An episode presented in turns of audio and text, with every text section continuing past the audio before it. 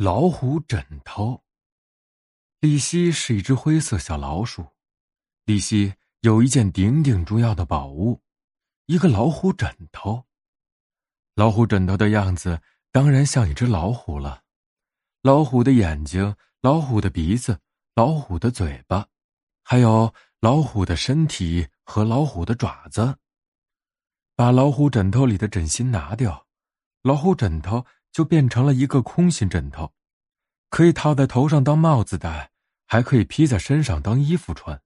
顶顶重要的是，老虎枕头好像有魔力，晚上睡觉，丽西脑袋枕着老虎枕头，就一点儿也不害怕了。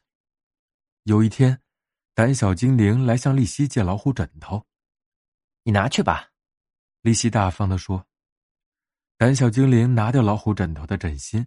把老虎枕头套在头上，猫头鹰看见了，说：“啊，好大一只老虎！”就急急忙忙飞走了。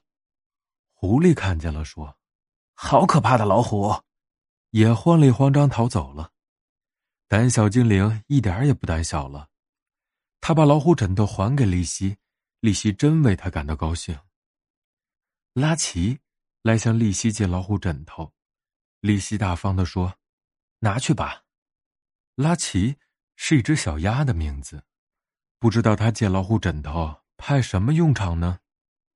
晚上，拉奇披上空心老虎枕头去偷小鸡的玩具，小鸡一家吓得惊慌的逃跑了。嘿嘿，小鸡的玩具都变成我的了，拉奇得意的说。就在这个时候，发生了一件奇怪的事，空心老虎枕头飞了起来。飞出了窗外。原来，这是一只有魔力的老虎枕头。